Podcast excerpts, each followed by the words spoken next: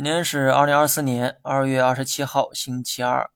今天听到一个有趣的新闻哈，AI 大牛英伟达股价持续上涨，市值甚至赶超了俄罗斯的 GDP。从市值的角度看，可以称得上富可敌国。但这么比较呢，其实没有太大的意义哈。GDP 呢是一个商品一个商品生产出来的，而金融市场里的市值啊是交易出来的，二者并不能划等号。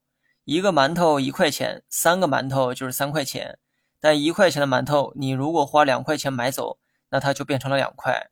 然后我再花三块从你手里买回来，这时候它就变成了三块钱。这个时候，一个馒头的市值就与之前三个馒头的价值画上了等号。但这有什么意义呢？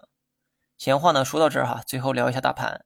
今天再次来到三千点上方，但今天的主力啊可不是上证，而是创业板、科创板等指数。之前是上证拽着市场往上走，而今天是科创指数推着市场往上走。结果呢，虽然一样，但结构有着根本区别。面对这种轮动行情，我的建议是死守一个方向，不要去做所谓的轮动。只要确信市场能涨，那必然会轮到你持有的题材。喜欢价值，那就拿价值；喜欢成长，那就拿成长。只要对大势的判断是对的，剩下的就是坚守自己的风格。左右摇摆的结果往往是得不偿失。我的仓位呢还是八点六成，目前仍是持仓未动的状态，加仓是不可能了，但减仓也没到时候。这点涨幅呢还不足以触发我的第一次减仓。好了，以上全部内容，下期同一时间再见。